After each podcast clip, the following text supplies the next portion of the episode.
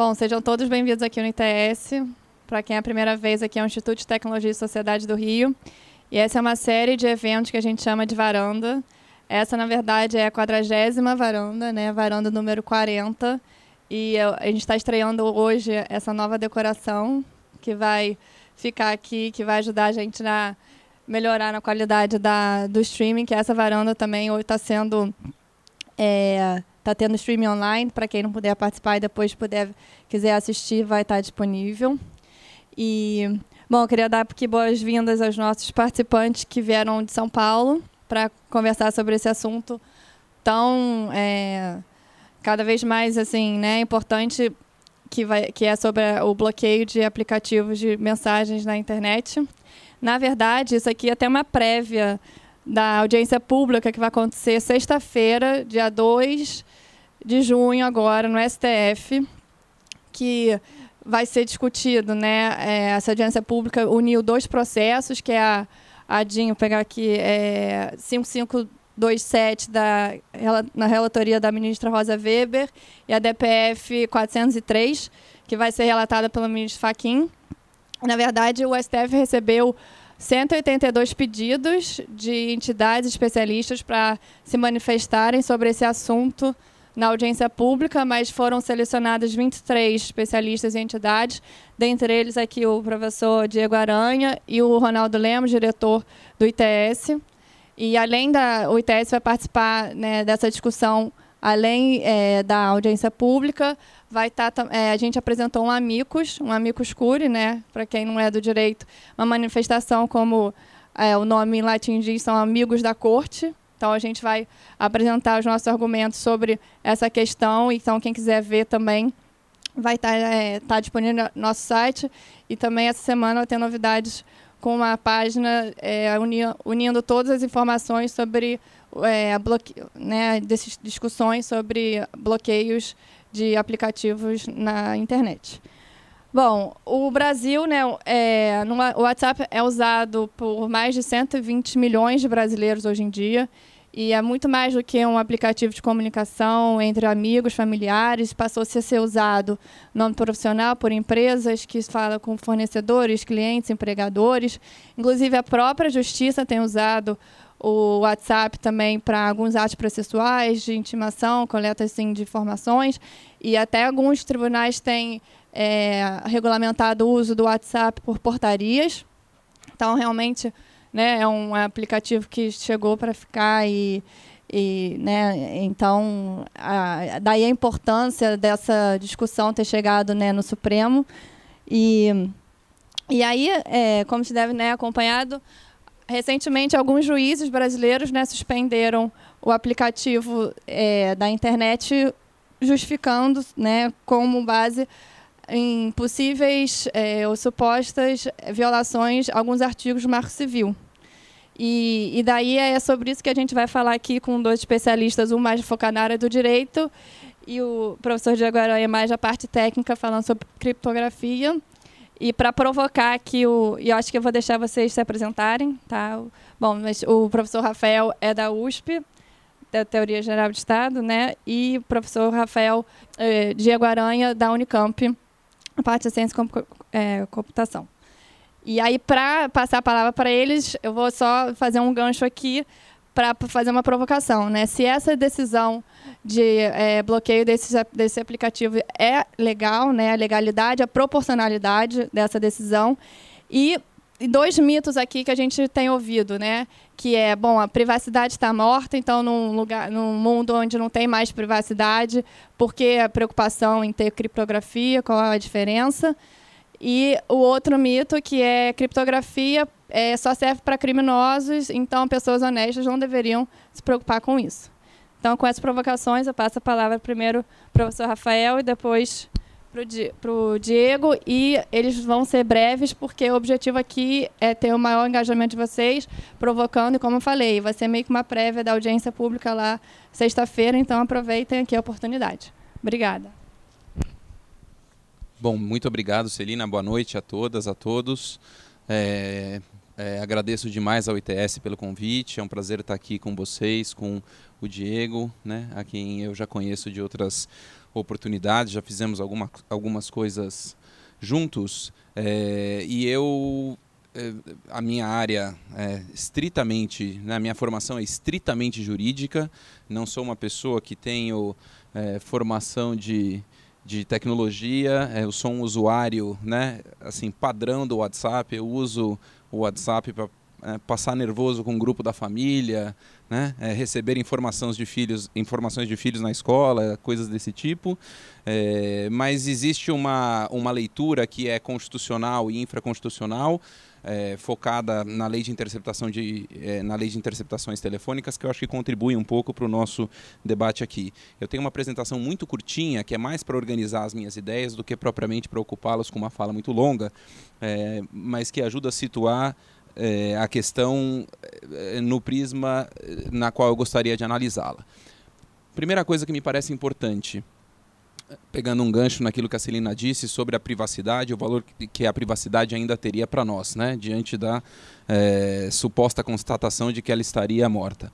Esse caso é, do, das duas ações que discutem o WhatsApp, é, os objetos das ações são razoavelmente restritos, elas têm pedidos um pouco diferentes uma da outra, mas a grande questão de fundo diz respeito especificamente a constitucionalidade dos bloqueios é, e um pouco mais remotamente a, é, a constitucionalidade de iniciativas de constrangimento do WhatsApp de aplicativos análogos em ter de construir determinadas vulnerabilidades de sistema que permitiriam o acesso ao teor das mensagens é, quando as autoridades assim requisitassem. Portanto, é, essa é uma questão que é a questão, eu diria, mais é, pontual.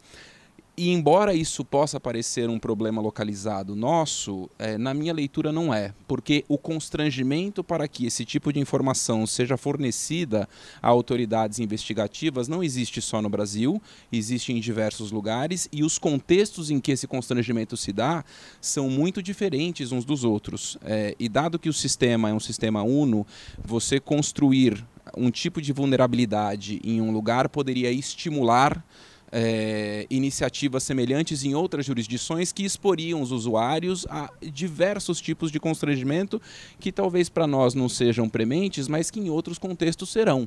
É, existem países no mundo que é, buscam identificar é, homossexuais para levá-los a centros de tratamento compulsório.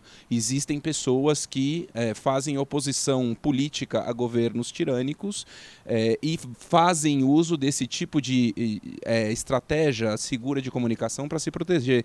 Pessoas que denunciam crime organizado para jornalistas e para autoridades. Autoridades que se comunicam de maneira segura e dependem de sistemas invulneráveis para que elas não sejam expostas aos próprios grupos criminosos que elas é, visam a investigar. Né? Então, é, o debate me parece global nesses termos também. Né?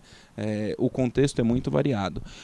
No limite, a gente pode estar diante, embora de novo isso não seja objeto específico das ações, de um julgamento que venha a trazer implicações para a própria admissão da legalidade ou da constitucionalidade de formas altamente seguras de proteção de comunicação e de eh, dados. Né? Isso pode ter um impacto, né? acho que o Diego pode falar melhor do que eu sobre isso, inclusive sobre explorações eh, absolutamente ilícitas da tecnologia de informação e de segurança que vão muito além do caso específico do WhatsApp. Né? Isso é um campo de estudos, uma linha de pesquisa que hoje é difundida e que tem gente como o Diego, é, é, é, profissional de, profissionais de muito destaque. Então, agora cumprindo a minha promessa, muito rapidamente, um enfoque é, estritamente jurídico sobre o aspecto da investigação criminal. Existem duas, duas, é, dois marcos normativos os quais eu gostaria de destacar. O primeiro é a Constituição, o outro é a Lei de Interceptações é, Telefônicas, porque a iniciativa de é, constranger o WhatsApp a fornecer o, o, teor das comunicações como se ele, uma operação de telefonia fosse, parte também, em grande parte, da lei de interceptação. Existem dois dispositivos constitucionais relevantes. o inciso 10, o inciso 12 do artigo 5 O inciso 10 funciona aquilo que no direito a gente chama de princípio, porque ele é um mandato de otimização e que protege né, uh, por inviolabilidade, intimidade, vida privada, honra e imagem das pessoas, assegurando o direito de indenização pelo dano material ou moral decorrente da sua violação. É, isso projeta, embora a Constituição não fale de um direito à privacidade, é principalmente aqui que ele é localizado, embora o direito à privacidade seja tenha sido reconhecido e protegido pelo Supremo Tribunal Federal em questões que vão muito além dessas que a gente está aqui discutindo. No caso do aborto dos fetos anencéfalos, o direito à privacidade, à vida íntima é, da mulher foi reconhecida como um dos fundamentos da decisão. No caso das uniões homoafetivas, é, o ambiente da privacidade e, e, a percepção de que é, a família é, é, é, um dos campos importantes onde isso se realiza foi objeto específico da decisão. Este caso, o recurso extraordinário que versa sobre a inconstitucionalidade da criminalização do porte e do uso é, de drogas para consumo pessoal, é, nos dois votos que já foram divulgados, do ministro Gilmar Mendes e do ministro Barroso, também a questão da privacidade é um dos valores fundantes da dos dois votos até aqui pelo provimento do recurso. No que diz respeito especificamente às comunicações, é o inciso 12 que importa, porque ele fixa uma regra, ele, ele, ele busca né, se antecipar a uma ponderação que juízes poderiam fazer e precisa de modo mais restrito quando ela seria ou quando ela não seria cabível.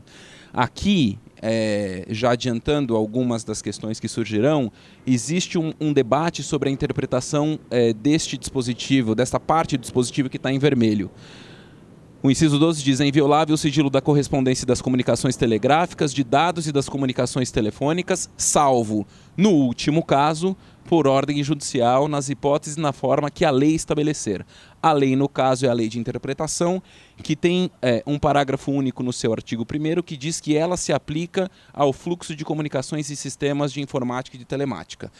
Por, esse, por essa combinação, existe uma interpretação é, que é defendida é, pelas, por muitas autoridades de investigação, segundo a qual o WhatsApp seria uma forma de comunicação telefônica por escrito e deveria se sujeitar a, é, a, a, a, interceptação e, e a, a conhecimento, a possibilidade de conhecimento instantâneo das mensagens trocadas, como se ele um, uma, uma comunicação telefônica fosse.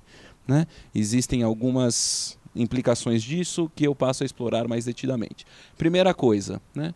este no último caso do é, inciso 12 do artigo 5 Num debate que a gente teve né, lá na São Francisco, o Diego estava parte, tinha uma pessoa da Polícia Federal, é, um, um, um, delegado muito, muito respeitado da Polícia Federal nessa matéria, e o argumento dele era o seguinte: é, quando a Constituição fala no último caso, ela está querendo dizer no último caso, né, não necessariamente no último, na última das hipóteses daquele rol de modalidades de comunicação, que seria a comunicação telefônica, mas em qualquer modalidade de comunicação, em última hipótese, seria admissível a interceptação. Como se, por exemplo, né, é, os correios pudessem abrir uma carta né, por uma ordem judicial, abre a carta, coloca lá no negócio de vapor, tira a cola, abre a carta, tira um xerox, coloca a carta de novo no envelope, coloca a cola de novo, entrega a carta para o destinatário e guarda uma cópia na central dos Correios por ordem judicial. Né? Essa é uma modalidade de interpretação. Na minha interpretação, isso é equivocado, porque a Constituição, no meu entender, limita a interpretação à comunicação telefônica. E há um debate subsequente que é de saber o quanto WhatsApp ou Messengers seriam é, equiparáveis. Por quê? É, além de uma interpretação gramatical, que eu acho que é, é dispensável aqui, quando essa questão surgiu, eu fui atrás dos debates da Constituição e de todas as versões da Constituição. Né? Foram sete é, textos constitucionais até chegar à forma final. E quando a gente avalia a evolução do texto constitucional, é muito evidente como ele foi sendo modificado até chegar a um ponto em que no projeto B, né, que é o início do segundo turno de discussão no plenário, a ordem das modalidades de comunicação, isso aqui é visível, né? Antes era telefônicas e de dados e depois para, passou para de dados e telefônicas, que foi justamente quando este, no último caso, foi incluído. Evidentemente, se no último caso fosse em última hipótese, não faria a menor diferença a ordem de tudo aquilo que viesse antes. Precisamente o que se quis fazer aqui foi restringir a possibilidade de interceptação ao, a, ao último dos casos elencados neste rol anterior. Né? A questão subsequente é saber, então, se o WhatsApp seria uma forma de comunicação telefônica para se sujeitar a essa. É, a esse constrangimento, né, a essas investidas de acesso ao teor das mensagens trocadas que as autoridades de investigação querem constrangê-lo a fazer. Aqui o dispositivo legal relevante é o parágrafo único do artigo 1 da Lei de Interceptação, que é a Lei 9296 de 1996, que diz o seguinte: o disposto na lei aplica-se à interpretação do fluxo de comunicações em sistemas de informática e telemática. Dado que o WhatsApp é uma modalidade de comunicação telemática, informática, isso então admitiria a. É, interceptação e ao não possibilitar a interceptação pelas características do seu sistema, ele teria então de constrangê-la a tanto. A pergunta que surge aqui, né, a não ser que o pessoal lá na Constituinte tivesse uma, uma roda de bingo com as várias modalidades de comunicação dentro, né, dentro de bolinhas de bingo, tenha rodado a bolinha, uma espécie de um roletrando do Silvio Santos e caiu comunicação telefônica. Então vamos interceptar isso aqui. A questão é saber por que razão esta modalidade de comunicação especificamente foi destacada para ser passível de interceptação. A forma de transmissão da mensagem, na minha opinião, não diz nada sobre o valor jurídico do seu sigilo. Né? A questão aqui para mim está em saber por que, que isso foi estabelecido e o sentido me parece ser muito claro. Isso decorre da necessidade de perenização é, do teor daquela conversa para fins de produção subsequente de prova. Certo? Por quê? Porque a comunicação telefônica tem duas características é, essenciais. A primeira é ela é instantânea ou você descobre ou você capta o que está acontecendo naquele momento ou nunca mais. Em segundo lugar, ela não deixa vestígio rastreável subsequente. Portanto, ou eu intercepto, ou eu capto, ou eu não consigo mais. O que, que isso diz sobre a possibilidade de extensão do parágrafo único do artigo 1? Ele só valerá para formas de comunicação que, embora não sejam tecnicamente telefônicas, igualmente não deixem vestígio na ponta emissora ou na ponta receptora. Qualquer forma de interceptação que se pretenda além dessas circunstâncias é, estenderá de modo indevido essa exceção do parágrafo do inciso 12 do artigo 5 a comunicação instantânea, mas que deixa vestígios, não admite interpretação, e a transmissão de dado por quaisquer sinais que tenham vestígios, igualmente não admite interceptação. Na minha opinião, o WhatsApp se parece mais com a comunicação por telégrafo do que a comunicação por telefone. Né? É, o Brasil tem vivido uma circunstância em que aqueles dispositivos da Constituição que a gente nunca imaginou que a gente algum dia fosse aplicar, né? prisão em flagrante de senador, eleição indireta no caso de vacância né? Do, da presidência da República na segunda metade do mandato, estão se mostrando concretizáveis. Agora a gente está em pleno século, em, em pleno ano 2017, tendo de interpretar o sentido da analogia com o telégrafo, mas me parece ser talvez a melhor equiparação, porque é um tipo de comunicação instantânea, mas que deixa vestígio. Isso permite, por exemplo, que o aparelho seja é, buscado por meio de busca e é, apreensão. Os aparelhos, tanto emissor quanto receptor. E aqui a gente chega na questão é, final e, e, que talvez seja, do ponto de vista constitucional, aquela que será mais evidentemente debatida é, no contexto das, da audiência pública e da decisão subsequente, que é o ponto específico da é, proporcionalidade. É, um dos argumentos da, da polícia e das autoridades investigativas é: bom, tudo bem, pode ser verdade isso aí que você falou, mas a verdade é que é muito oneroso a alternativa à interceptação, que é ter que fazer a busca e apreensão do aparato onde né, as mensagens foram trocadas. este argumento né, de relativa dificuldade basta para autorizar ou para constranger a empresa a ter de se permitir interceptar? Na minha opinião, não. E, de novo, vocês já perceberam que eu gosto de né, vestígios documentais das coisas, porque acho importante precisar os sentidos.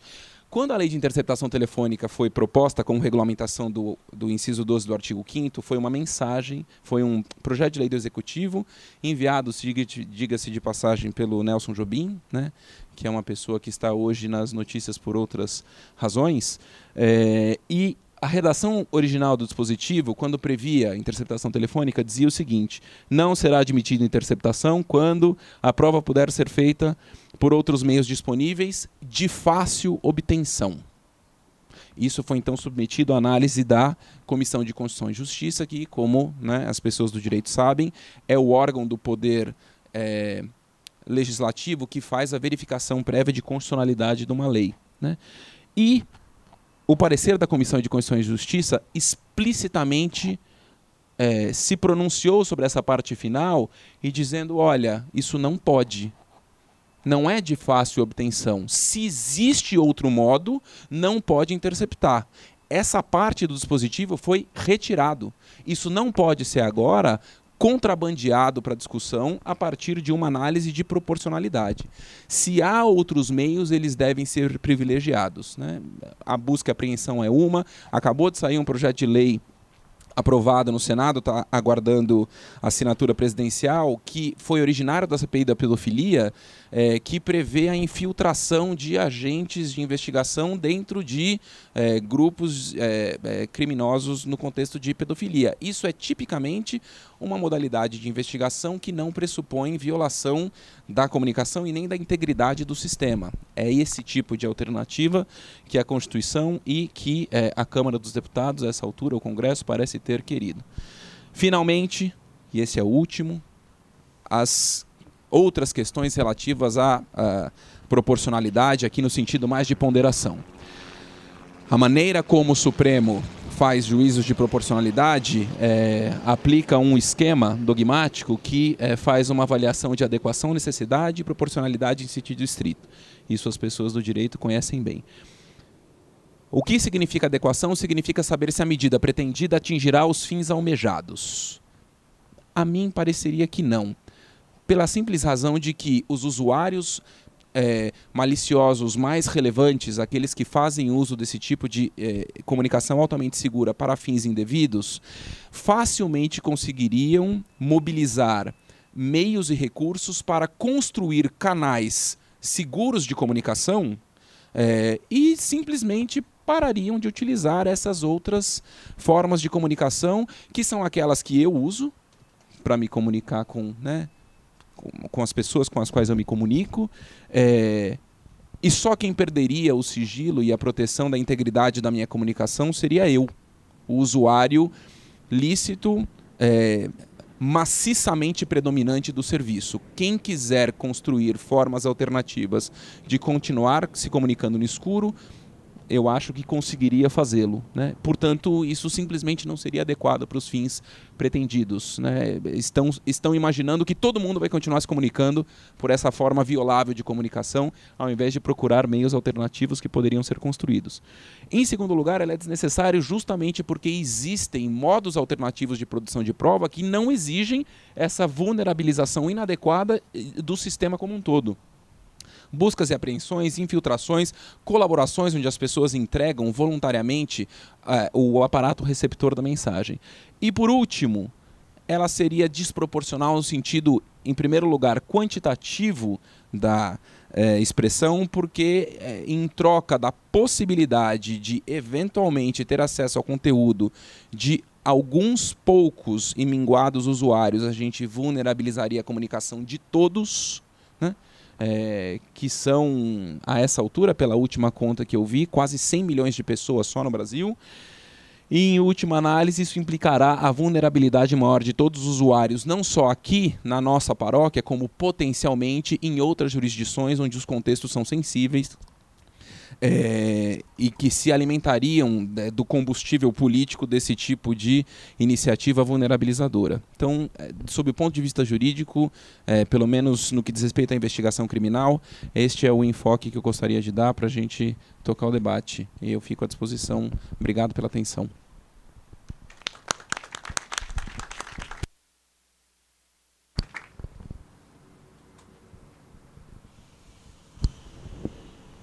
Bom, super obrigada, Rafael. Foi realmente uma, é, uma explanação super esclarecedora e um, com um viés um pouco diferente do que a gente está acostumado né, a ver, uma análise é, que acho que agregou bastante no que a gente já está acostumado a ler sobre o assunto. E assim, então. É, eu sugeri isso, vocês trocarem de lugar. E agora eu passo a palavra, então, professor Diego Aranha.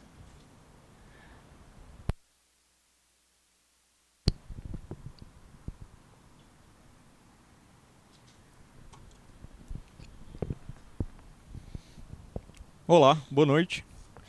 Eu agradeço inicialmente pelo convite. Ah, eu adoro essas oportunidades de participar em debates multidisciplinares, né? Porque muitas vezes eu me sinto preso na torre de marfim da, da, da, minha área de pesquisa e vejo esses debates sendo travados pela sociedade, pelo judiciário, que seja a esfera, sem a iluminação de argumentos técnicos. Assim. Então acho fundamental poder iluminar esse debate com argumentos técnicos. Sou professor da Unicamp, sou doutor em computação, minha área de pesquisa é criptografia. Então, eu entendo minha área de pesquisa como uma área que projeta técnicas para comunicação segura entre pessoas, entre usuários, na presença de adversários. Só faz sentido proteger alguma coisa se você supõe uma outra entidade que tem interesse em se apoderar daquela coisa. Então a gente sempre na área de segurança, antes mesmo de projetar um sistema, a gente descreve o que a gente chama de atacante ou adversário. Que poderes ele tem, onde ele está ah, infiltrado, como que ele funciona, quais são os recursos financeiros que esse adversário tem. Então é fundamental modelar o adversário. A área de criptografia ela tem uma série de distintos objetivos de segurança. A gente conhece o mais clássico que é a confidencialidade. Em confidencialidade, uma técnica criptográfica que objetiva, né, fornecer essa propriedade de segurança a gente chama de encriptação.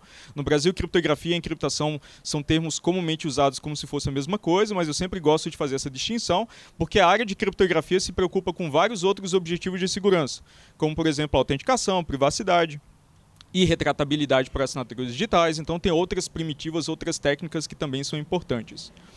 O papel, é claro, do adversário aí é atacar ou preferencialmente contornar a técnica criptográfica para violar esse objetivo de segurança. Por mais que a gente considere no projeto do protocolo um adversário abstrato, ele no mundo real é personificado por um governo intrusivo, por um criminoso, por uma empresa também intrusiva, então depende muito da aplicação do cenário e do contexto. Criptografia está em todo lugar, nas suas mais variadas técnicas. Todos vocês usaram criptografia ou encriptação hoje. A gente utiliza criptografia ao acessar o site de um banco, ao utilizar um aplicativo de mensagens encriptadas. Ah, então a gente utiliza criptografia todo o tempo, ou todo dia pelo menos. E é uma área que a gente tem, tem esse, esse mote, né, que é repetido frequentemente, que é uma área difícil. Não só porque ela envolve matemática e tecnologia, mas porque para a técnica criptográfica funcionar contento, ela depende de uma série de premissas. A gente precisa primeiro encontrar um problema computacionalmente difícil. Felizmente, o universo que a gente vive é uma fonte farta de problemas computacionalmente difíceis. A gente consegue trivialmente hoje encontrar problemas ou projetar problemas cuja solução, utilizando todos os computadores do mundo, vai demorar 100 bilhões de anos. Então isso é perfeitamente razoável algumas décadas. Além de você detectar esse problema difícil, você precisa construir uma técnica que, de certa forma, codifica a dificuldade desse problema para fornecer uma propriedade de segurança. Isso tem que ser transformado em software para ser instalado no dispositivo das pessoas. Aí que as coisas de fato ficam desafiadoras, porque no papel toda a matemática funciona, né? Quando a gente tem interface com humanos, que as coisas ficam realmente interessantes. Ah, e eu gostaria até de dizer que para a criptografia como área de pesquisa florescer, é preciso um regime jurídico que não seja hostil porque, claro, isso limita o acesso, especialmente dos usuários legítimos, dos usuários lícitos, às técnicas que são produzidas pela área de pesquisa. Muito, uh, o, o, debate em torno da criptografia da encriptação é, começou a se tornar popular na medida que serviços de encriptação ponto a ponta se tornaram comuns. Eu acho o uso do, desse termo, encriptação ponta a ponta, um tanto redundante, porque toda técnica criptográfica que se preze tem esse objetivo permitir que duas partes comunicantes se comuniquem na presença de um adversário que tem controle parcial ou total do canal de comunicação, de forma que o material de chaves ou segredos que são necessários para recuperar as mensagens existam apenas nas pontas da comunicação. Isso é por projeto, esse é o objetivo. Qualquer livro texto de criptografia que vocês buscarem ah, publicado pela humanidade vai ter um diagrama muito parecido com esse, em que o adversário tem poder sobre o canal de comunicação, tem duas partes comunicantes interessadas em se comunicar de maneira protegida, considerando este adversário. Do ponto de vista de projeto, é muito comum que sistemas mais seguros assumem, assumam o operador do serviço também como adversário. Então, do ponto de vista de segurança, faz todo sentido uma empresa implementar um sistema de segurança em que ela não pode agir como adversário e violar as propriedades de segurança fornecidas às partes comunicantes. Então, eu considero o, o que a gente tem chamado de encriptação ponta a ponta simplesmente como uma encriptação forte ou simplesmente encriptação aquela que cumpre os objetivos clássicos da área, que é proteger a comunicação desse adversário encriptação ponta a ponta, encriptação forte, tem se tratado como algo novo ou, ou especial, né, que acabou de surgir e apresenta uma ameaça à, à civilização ocidental e, e a, a, as garantias constitucionais ou os fins de investigação da polícia. Mas, na verdade, técnicas de encriptação ponta a ponta são tão antigas quanto a humanidade. Porque a criptografia é tão antiga quanto a humanidade. Então, a gente tem uma série de registros históricos que mostram que, mesmo na Grécia e na Roma Antiga, as pessoas já utilizavam a encriptação mais para fins militares. Isso continua durante a Idade Média e durante as, as grandes guerras. Obviamente, as técnicas eram muito diferentes naquela época, porque a gente não tinha computadores massivamente difundidos. Elas precisavam resistir apenas a atacantes humanos. Na medida que a gente entra nos anos 90, técnicas criptográficas começam a proteger nossa comunicação ah, com bancos, por exemplo, com sistemas financeiros gerais. Ah, ou até comunicação entre usuários. Né? A gente já tinha nos anos 90 a popularização de técnicas para encriptação de e-mail, que normalmente especialistas usavam. Na medida que o tempo vai passando, essas técnicas vão se difundindo. Então, hoje a gente consegue encontrar técnicas criptográficas tanto para proteger mídia removível de celulares. Então, vários ah, sistemas operacionais de, de dispositivos móveis hoje em dia encriptam a mídia, né, o, a mídia de armazenamento interna, para que caso esse celular seja furtado, não seja possível extrair arquivos dessa mídia sem o conhecimento de um segredo e para encriptar mensagens trocadas para o usuário. Mas enquanto humanos se comunicavam com sistemas computacionais, majoritariamente utilizando técnicas criptográficas, ninguém nunca se preocupou com, com ninguém nunca viu isso como um problema. Até porque ah, o aparato investigativo conseguia obter informação a partir de uma das pontas de comunicação, por exemplo, o banco tem um registro lá de todas as nossas transações, então é possível acompanhar esse, as transações de um certo usuário. A tensão aparece apenas quando criptografia começa a se difundir a ponto de humanos se comunicarem de maneira encriptada. Então, eu considero que o debate atual não é em torno de encriptação ponto a ponta, mas de encriptação entre humanos. Essa é a, é a fonte de tensão, é isso que a gente está discutindo hoje. Privacidade, classicamente entendido como esse, é, é, esse direito a ser deixado em paz, né? Eu, eu, poder ocultar ou proteger informações que dizem a respeito apenas a mim e, e poder fazer isso livremente. Essa é a definição clássica de privacidade. Mas a gente sabe que humanos eles estão dispostos a abrir mão da privacidade de seus dados em troca de benefícios percebidos. Então é por isso que a gente utiliza um serviço de e-mail gratuito que lê o nosso e-mail. A gente tem um benefício percebido, que é uma conta de e-mail sempre disponível, muito conveniente, com 15 terabytes de informação para armazenar todo tipo de coisa. Né? Inclusive com incentivo de armazenar todo tipo de coisa, porque isso enriquece as informações sobre os usuários, as, os perfis dos usuários que as empresas conseguem construir. Ao mesmo tempo, privacidade é um bem coletivo, de certa forma. Na medida que você abre mão da sua privacidade, ah, você limita o acesso de outras pessoas a serviços que fornecem privacidade, porque esse, esse mecanismo, esse serviço deixa de ser sustentável. Então, privacidade é muito próximo como um bem da liberdade de expressão.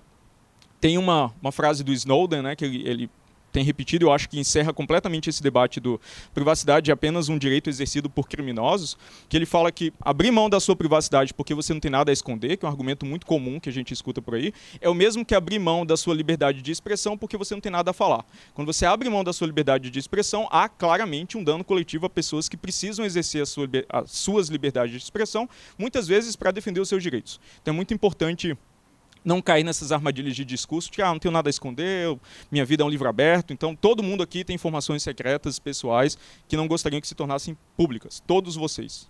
Não são apenas os criminosos.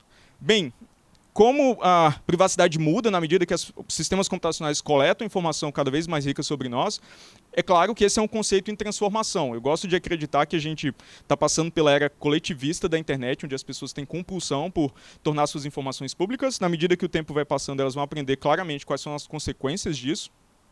E isso termina alimentando os sistemas computacionais, os serviços que fornecem privacidade. Desde as revelações do Snowden, tem tido uma profusão de diferentes sistemas e serviços na internet que têm garantias de privacidade melhores dos que existiam anteriormente, inclusive serviços de e-mail onde você paga pela conta. E existe uma promessa, talvez verificável ou não, do operador de serviço que ele não vai ler o seu e-mail. Assim. Esse é o, é o contrato estabelecido. Em, que, em, termos de privacidade, muito se coloca privacidade e segurança como dois conceitos ou dois ah, aspectos que vivem em oposição. Né? Que a gente precisa abrir mão da nossa privacidade para ter segurança, ou mais especificamente para ter segurança pública. Eu considero esse um falso dilema, até porque todas essas ofertas de abrir mão da privacidade para obter segurança muitas vezes são ofertas vazias, feitas por governos e empresas que têm outros interesses. Quando você considera o rol de crimes que poderiam se beneficiar de comunicação encriptada ou privativa, a maioria deles é de certa natureza em que o governo não consegue fornecer segurança contra esses crimes. Para dar um exemplo, o terrorismo. Né? O terrorismo é um fenômeno caótico que é muito difícil para o governo em si conseguir proteger cidadãos de terrorismo. Por definição, ele é caótico. Ele precisa ser caótico para causar terror. Ah, então, é muito importante, novamente, ter consciência dessas armadilhas de discurso, porque há um falso dilema aí. A troca, a gente vai trocar nossa privacidade por garantias falsas de segurança, dados os fenômenos ah, que participam né, dessas ofertas. Então, eu forneço ainda evidências de que privacidade e segurança não estão em oposição. Na verdade, são conceitos mutuamente complementares ou relacionados. A gente tem no mundo físico segurança porque a gente assume privacidade em uma série de contextos. Por exemplo, dados médicos são privativos. Então, o nosso empregador, por exemplo, não consegue descobrir se a gente tem uma doença em desenvolvimento e talvez aplicar algum tipo de abuso ou discriminação. Nossa privacidade financeira nos protege de criminosos. Os criminosos, a priori, não conseguem determinar na rua quem é rico e quem não é rico. Né? Às vezes há evidências disso, mas você pode perfeitamente proteger essas evidências ah, para se proteger também dos criminosos. Hoje em dia, em tempos de polarização, privacidade política é importante também. Né? Você não gostaria de ser demitido porque você votou no candidato diferente do seu chefe. Assim. Na internet, a gente precisa de privacidade para não ser rastreado. Então é importante usar ah, técnicas né, ou sistemas que fornecem essas garantias. Ao mesmo tempo, técnicas de segurança como criptografia, encriptação, ah, controle de acesso e afins são utilizados para construir privacidade. Então, essas duas questões são intimamente relacionadas, elas não vivem em oposição. Eu considero que o desafio real não está no uso de encriptação para limitar ou para permitir que criminosos se comuniquem em segredo. O desafio real do aparato investigativo é separar o que é sinal de ruído no conjunto gigantesco de informações que a gente espalha internet afora na medida que a gente utiliza esses sistemas. Esse é o verdadeiro desafio, né? encontrar a agulha, que é o sinal, que de fato é uma informação importante para a investigação, mediante uma tonelada de informações que são coletadas o que a gente voluntariamente publica. Mas se ah, examina muito essa questão de se encriptação oferece algum obstáculo do ponto de vista de investigação, a gente deveria interferir com o um mecanismo de encriptação, com a técnica criptográfica. Então vou alegar que isso é inócuo, é absolutamente inefetivo, ah, isso é intrusivo demais para os usuários que são legítimos, isso tornará sistemas menos seguros e ainda viola princípios fundamentais de direitos humanos, liberdade de mercado e acadêmica. Então vamos examinar uma série de alternativas que vêm sendo discutidas para tentar encontrar um meio termo, né, harmonizar essas questões. Talvez essa seja a mais extrema delas, vamos banir a encriptação forte. Então, criminosos utilizam encriptação forte, vamos bani-la da face da terra. Ou pelo menos da jurisdição brasileira, né? porque obviamente essas decisões têm um, uh, uma jurisdição implícita. O grande problema é que técnicas criptográficas são basicamente matemática na forma de software. E a matemática que a gente utiliza para implementar o mecanismo de encriptação de mensagens de um aplicativo moderno, ela é conhecida há décadas. Assim. A humanidade sabe fazer isso. A gente aprendeu a fazer isso nas últimas décadas. A humanidade não vai conseguir esquecer como fazer isso, dado que está fartamente documentado na literatura científica. Então, banir encriptação forte é a mesma coisa que impedir pessoas de transformarem certas equações em software. É tornar parte da matemática ilegal, que não faz absolutamente nenhum sentido. Isso também limita a liberdade de expressão, porque limita a liberdade de programar. Eu posso apenas programar ou implementar software que utiliza as equações que o governo me permite calcular, não aquelas que permitem construir canais de comunicação com encriptação forte. O foco também é nas ferramentas e não nos criminosos. Né? Então você pode traçar vários outros paralelos hiperbólicos aí, como por exemplo, a gente poderia pensar em banir dinheiro para banir o crime, né? porque o dinheiro, no fim das contas, é a fonte de todo o crime. Né? Então por que não eliminá-lo completamente também? Isso termina por limitar a pesquisa e prática na área de segurança, porque agora você tem que não mais projetar sistemas tão seguros quanto eles podem ser, mas apenas tão seguro quanto o governo acha conveniente. E o efeito final disso é restringir o acesso à encriptação forte a governos e criminosos, né? porque governos e criminosos sempre terão acesso à encriptação forte. Exemplos disso, esses ataques de sequestro de arquivos que ah, aconteceram nas últimas semanas, eles utilizam as técnicas que a gente utiliza para proteger comunicação convencional. Então, criminosos utilizam as mesmas técnicas, elas estão fartamente documentadas. Outro exemplo, o alto escalão da presidência né, recebeu acesso a telefones encriptados pela BIM. Então, governos e criminosos sempre terão acesso à encriptação forte. Meu argumento aqui é que é muito. Uh, encriptação é muito diferente de química. Né? As pessoas traçam esse paralelo de que para eu evitar ou prevenir a construção de bombas no mundo, eu posso limitar o acesso aos ingredientes. Se alguém compra uma tonelada de adubo, talvez ele queira construir uma bomba. Vamos ou exigir que todos os vendedores de adubo notifiquem o governo se alguém fizer uma compra suspeita. Isso não funciona para encriptação. Ninguém pode falar, não, essa pessoa leu artigos demais sobre matemática, né? talvez ele esteja ah, querendo construir um canal de comunicação forte. Então ele agora passa a ser uma ameaça ao aparato investigativo. Essas coisas são absolutamente distintas, ah, não podem ser consideradas equivalentes. Tudo bem, banir encriptação forte talvez seja muito radical, vamos considerar algo mais razoável permitir acesso exclusivo ao conteúdo das mensagens apenas para as autoridades ah, competentes. O problema é que para fazer isso você precisa inserir algo indistinguível de uma porta dos fundos. Você precisa interferir no projeto, adicionar uma falha no projeto do protocolo ou na operação do protocolo que viola as propriedades de segurança. Lembra? O canal de comunicação, a técnica criptográfica foi projetada para que um terceiro no canal de comunicação não possa interceptar mensagens. Então você precisa mudar completamente, corromper completamente o projeto do protocolo para permitir esse terceiro ou o adversário. Né?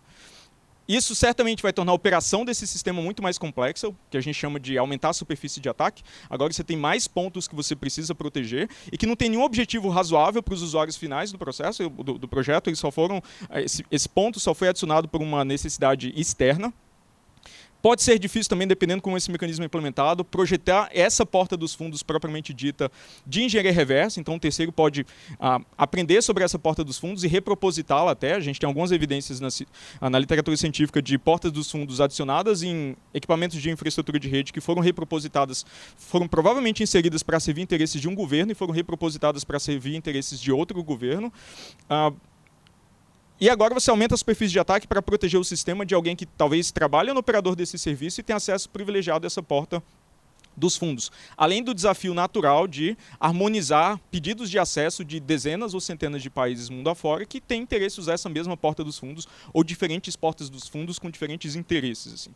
Então, ah, muito se advoga nessa questão por um meio termo. Ah, é preciso ter um meio termo entre a segurança das comunicações né, e a segurança pública. Então a gente tem que ter alguma forma de acesso exclusivo especial. O problema é que qualquer meio termo que você for considerar nesse aspecto vai tornar sistemas menos seguros. Esse é o compromisso que a gente está fazendo. E eu sinceramente acho que a internet já é insegura o suficiente. A gente já tem toneladas de falhas acidentais, toneladas de falhas patrocinadas inseridas por governos. A gente não precisa de mais delas. Mas isso não é um problema, porque o foco aqui é, são apenas os criminosos, né? os usuários lícitos, legítimos, eles não têm ah, nenhuma preocupação. Bem, o grande problema é comunicação encriptada é muito diferente de comunicação telefônica, onde você consegue grampear única e estritamente o usuário sob investigação. Como eu disse, para você interferir com comunicação encriptada, você precisa alterar o protocolo de comunicação na fase de projeto ou durante a sua operação, com um dano ou uma, um, um, impacto em todos os usuários, essencialmente. Então, a, a diferença fundamental é que telefones são meios de comunicação intrinsecamente inseguros. A gente até usa essa, tem essa, essa esse dizer né, comum que ah, não vamos falar isso por telefone, porque todo mundo entende que aquele é um meio de comunicação passível de um grampo simples. Comunicação encriptada é totalmente diferente. Isso ah, não é simplesmente um meio de comunicação que você coloca um grampo físico e intercepta as, mens as mensagens. Isso exige ah, uma alteração, uma inserção de uma falha de projeto no protocolo. Além disso, sistemas complexos não existem no vácuo. Então, na medida que você injeta ou insere uma vulnerabilidade de projeto numa certa jurisdição por algum motivo, essa mesma vulnerabilidade pode ser abusada para outros fins, como o Rafael já, li, ah, já, citou vários desses exemplos, expor ativistas, expor denunciantes de crimes para a própria justiça, expor comunicação entre os investigadores que fazem parte do judiciário do, do, e, e tem interesse em comunicação confidencial, expor fontes de jornalistas. Então, qualquer usuário legítimo que precisa de comunicação confidencial para exercer seu trabalho ou exercer algum papel ativista também termina sendo impactado. Por mais que o alvo original, como no caso do grampo, seja apenas os criminosos, por interferir com o projeto do protocolo, fragilizando suas propriedades de segurança, o, o efeito termina distribuído para toda a sociedade. Talvez tudo isso seja muito radical, a forma correta de fazer isso seja distorcer ou alterar incentivos de mercado para que empresas, por exemplo, que colaboram com a justiça tenham uma vida mais próspera do que outras. Então a gente termina sufocando ou eliminando do mercado aquelas empresas que não colaboram com a justiça na medida ou nos termos que a justiça gostaria. Assim. O grande problema é que a área inteira se dedica a projetar sistemas mais seguros. Então, incentivar empresas que fragilizam seus produtos para satisfazer necessidades da justiça corrompe completamente a dinâmica de mercado e até o funcionamento técnico dessa área. Isso ah, tem um efeito claro na competitividade da área no Brasil, sem nenhum efeito lá fora, né? Por mais que você force empresas a sabotarem seus produtos para fins de investigação no Brasil, produtos tão fortes quanto, quanto possível, tão seguros quanto possível, continuarão a ser disseminados ou ser a, popularizados lá fora e podem ser usados para os fins, os mesmos fins ilícitos. Isso impõe também um limite superior na segurança de sistemas. Observem quão bizarro absurdo seria o governo determinar que celulares, para você desbloquear o celular, a senha que você desbloqueia o celular tem um comprimento máximo. Ah, não. Para tornar o esforço de investigação da polícia, que muitas vezes tem que extrair informação desses celulares, senhas podem ter apenas seis caracteres. É, acho que ninguém consideraria essa sugestão como razoável, mas o que está sendo propondo aqui para a criptografia ou para a encriptação é exatamente a mesma coisa. A diferença é que a gente entende como funcionam senhas, a gente entende quais são, qual é a propriedade de segurança que uma senha fornece e a gente encara ou entende a encriptação como algo mais abstrato, mas as duas situações são absolutamente idênticas. Do ponto de vista de investigação, isso também é danoso porque mantém as técnicas de investigação ainda como obsoletas. A ideia é equipar ou atualizar o aparato investigativo para que investigação possa acontecer na presença de encriptação. Porque é isso que vai acontecer, criminosos sempre terão acesso a tecnologia criptográfica, mesmo que seja produzida ou desenvolvida fora do país, uh, ou por um esforço comunitário. Né? A gente tem aplicativos de troca de mensagens que são de código aberto, disponíveis na internet. Qualquer pessoa pode montar o seu pequeno servidor com seus pequenos usuários e utilizar né, esses aplicativos sem depender de um serviço fornecido por uma empresa. Afinal de contas, as técnicas são dominadas pela humanidade há décadas. Isso também previne, criminaliza a encriptação e previne que a encriptação seja usada exatamente quando ela é mais necessária para o aparato investigativo se comunicar de maneira confidencial na presença de outros adversários. Então, distorcer esses incentivos de mercado vai basicamente premiar comportamento inadequado, a gente fortalece o mercado de insegurança, distorcendo completamente como esse mercado deveria funcionar. Então, criptografia já é difícil, é difícil você projetar uma técnica que funcione a contento na prática para a escala de usuários que esses aplicativos de fato funcionam a gente não deveria impor ou adicionar obstáculos adicionais a ao funcionamento dessas técnicas de maneira correta. Assim. Basicamente, ao fazer isso, a gente está escolhendo entre privacidade e vigilância global. Não entre privacidade e segurança, mas entre privacidade e vigilância. Há algumas oportunidades aqui, entretanto detectar ou desenvolver mecanismos de investigação que utilizem técnicas menos intrusivas. Tem uma série de exemplos, o Rafael já deu alguns exemplos, mas um caso simples é a análise de metadados. Né? Como vocês observam, o Marco Civil, infelizmente, obriga todos os operadores da infraestrutura de comunicação a manter registros de acesso a de, de, de, usuários, né, numa certa escala de tempo, então acho que são seis meses na versão, do, na versão aprovada da lei. Ah, e essa coleta de dados, de metadados, dados sobre conexão, é obrigatória. Então, como ela tem que ser obrigatória, essa, essa evidência existe, de repente ela pode ser usada para fins de investigação. Cópias de segurança na nuvem é outro exemplo clássico. Vários dos, várias das instalações desse aplicativo estão configuradas para fazer uma cópia às claras das mensagens num serviço de computação em nuvem. Então a justiça pode tentar buscar essas cópias dessas mensagens nesses serviços. Inclusive, eu recomendo todos vocês a desligar essa funcionalidade, né, porque ela amplia a superfície de ataque de todos. Outra possibilidade também é busca e apreensão de dispositivos nas pontas da comunicação. Afinal de contas, as mensagens existem às claras nas pontas da comunicação. Então, ah, é assim que a gente trata vários outros meios de comunicação, como o Rafael já exemplificou, não deveria ser diferente aqui também. Ah, a gente deveria fomentar ou incentivar um mercado de forense, que é capaz de extrair informação ah, de, de dispositivos apreendidos. Esse é o mercado que eu considero que é interessante para fins de investigação. E ações de inteligência e infiltração que permitam coletar ou capturar mensagens sem necessariamente né, fragilizar as técnicas uh, de encriptação, usando a boa e velha engenharia social que a polícia usa desde sempre para desmontar gangues de criminosos. Assim. Então, a nossa grande oportunidade aqui é adaptar a sociedade ao uso de encriptação e não adaptar a encriptação às necessidades do governo, até porque software costuma não necessariamente obedecer a leis. Né? Software é matemática, executado num processador, não há, não há nada que force software a respeitar a lei. Assim. Bem, para resumir, essas são algumas das questões que a chamada do STF ah, apresenta, então acho que eu posso respondê-las rapidamente. É possível interceptar mensagens sim nesses sistemas, mas violando as propriedades de segurança, interferindo com o projeto dos, dos protocolos de comunicação. E muitas vezes essa ação é detectável. Vários de vocês já devem ter visto que nesses aplicativos tem uma forma de você observar um código de segurança do destinatário. Aquilo permite detectar se o destinatário ou se a chave em, conjunto com o destinatário, se a chave apresentada pelo aplicativo para você desse destinatário, ela é legítima ou não. Então, criminosos com boas práticas de segurança vão poder detectar esse tipo de, uh, de interferência e na medida que simplesmente a justiça anuncia seu objetivo de tentar interferir com uma dessas plataformas de comunicação, é claro que é bem natural que criminosos devam se mover para outras plataformas de comunicação. Né?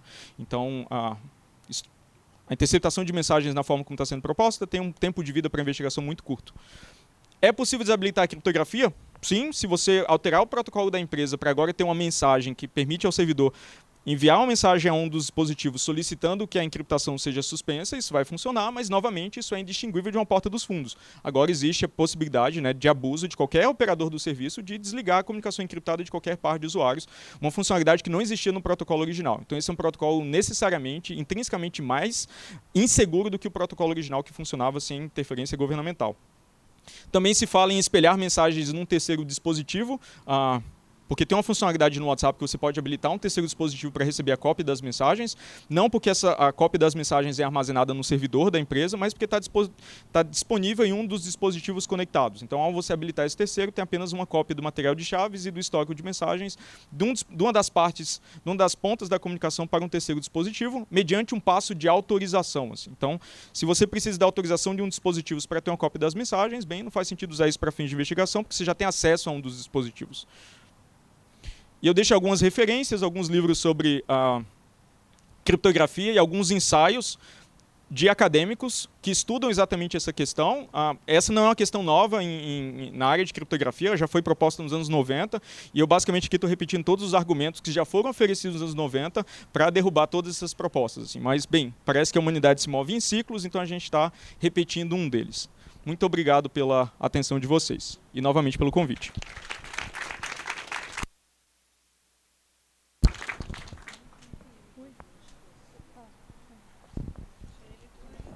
Bom, mais uma vez, super obrigada, Diego. Acho que foi. Acho que finalmente eu consegui entender o que significa criptografia e as, as questões técnicas envolvendo é, essa discussão que tem, que agora né, se junta ao direito. E aí, para. Não vou aproveitar aqui da minha posição para ficar fazendo pergunta, mas eu queria passar a palavra para ver quem quer fazer pergunta e vou pedir para a pessoa vir aqui só porque a gente está filmando para ficar melhor registrado. Alguém?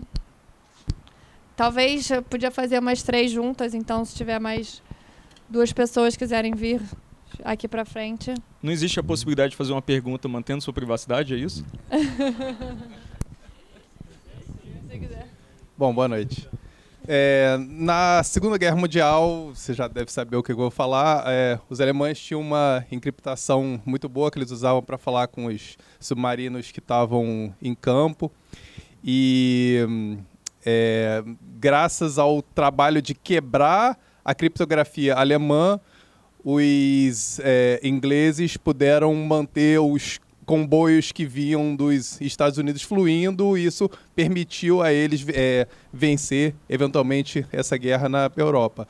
Então foi justamente quebrar a criptografia que estava sendo usada que permitiu uma ação que transformou o mundo que é, a gente vive hoje. É, como é que você vê isso no contexto do que você defende, que é justamente ter a criptografia forte, inviolável, no contexto que justamente quebrar a, a criptografia permite a gente viver no, no, mundo que a gente vive hoje como uma Europa livre, não uma Europa sobre o, o, o jugo nazista? Rapidinho, Diego, só mais. Tem mais uma pessoa aqui. Posso falar daqui? Aí? Oi, é, muito obrigada, Diego. Assim, sua apresentação foi maravilhosa para quem é da área do direito e nunca tinha conseguido entender criptografia. Mas a minha pergunta é para o Rafael, que é uma pergunta jurídica. Você falou do, do, do, do inciso 12 do artigo 5 e você equiparou o WhatsApp a. Como é que é? A telegrafia. Isso para mim não, assim, eu queria te ouvir porque isso para mim não faz sentido, porque na época da Constituição, na época que esse texto foi feito em 88, nós tínhamos um telégrafo que hoje não existe mais, ninguém fala, ninguém nem sabe o que é telégrafo, e nós tínhamos a comunicação telefônica que foi totalmente substituída. Ninguém usa mais telefone hoje para fazer tele, ligação telefônica. A ligação telefônica foi substituída pela comunicação por WhatsApp, por Messenger, por tudo. Então, o sentido da norma, para mim, não, não tem como voltar para o telégrafo, que é uma, um, uma tecnologia superada. E sim se equiparar ao que era mais minimamente próximo ao que foi, enfim, substituído. Mais alguém rapidinho quer fazer a pergunta? Aí depois dessa, vocês podem começar a responder. Falar rapidinho. Mais para o Diego essa. Eu queria saber se podia falar um pouquinho mais do papel do, do blockchain agora, em toda essa questão de criptografia, no papel que isso tem para o futuro, é, se você vê isso como positivo, é, os desafios principais envolvidos nessa área.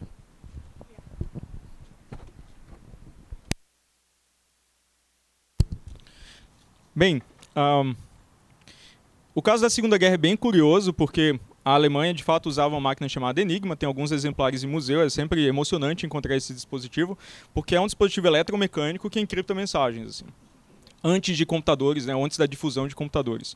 Uh, que na época deu uma enorme vantagem estratégica ao Hitler, porque toda a estratégia dele se baseava em distribuir ordens de maneira ágil para as tropas em campo. Assim. Então, uh, esse era, era, o núcleo, na verdade, do, uh, da estratégia do Hitler, ter agilidade na distribuição de instruções. Para isso era, era, feito a distribuição de instruções era feita via rádio, então você não pode transmitir informação sensível via rádio porque ela é passiva de captura, é um meio de comunicação como o telefone intrinsecamente inseguro. Mas observa que mesmo na época do da Segunda Guerra Mundial, o esforço dos aliados em contornar a encriptação do Enigma não foi atacando a técnica criptográfica em si, mas em erros de operação de humanos.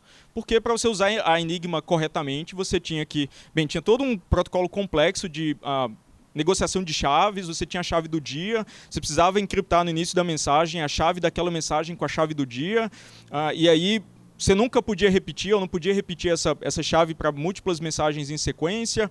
Então tinha algumas premissas de segurança que garantiam o funcionamento correto da, da Enigma. Só que é muito fácil isso funcionar no papel, é difícil você instruir um soldado sendo bombardeado a seguir o protocolo de distribuição de chaves. Então, ah, por alemães serem extremamente rígidos e enviarem mensagens sempre com o mesmo formato e com chaves longe, uma escolha de chaves longe da ideal no início de cada dia, basicamente os relatos de clima Todo início do dia tinha uma mensagem dizendo como estava o clima, com a palavra clima em alemão, sempre na mesma posição, sempre no mesmo horário, por utilizar correlações entre essas mensagens que os, os aliados, né, no caso os adversários dos nazistas, conseguiram fragilizar e decriptar as mensagens transmitidas ah, pelo, pelo exército alemão. Então observa que por mais que a técnica criptográfica seja segura, ela muitas vezes depende de operações de humanos para que ah, entregue suas propriedades de segurança. Então, utilizar essas falhas de operação humanas, elas podem, é perfeitamente viável para os meios de investigação para poder continuar fazendo investigações na presença de encriptação. A gente tem alguns exemplos já documentados na, uh, no mundo real. Um, um, caso bem curioso é do Silk Road, que era um site que operava na, na rede Tor para vender drogas e o, o, notebook, a máquina do operador, ela tinha encriptação forte de disco.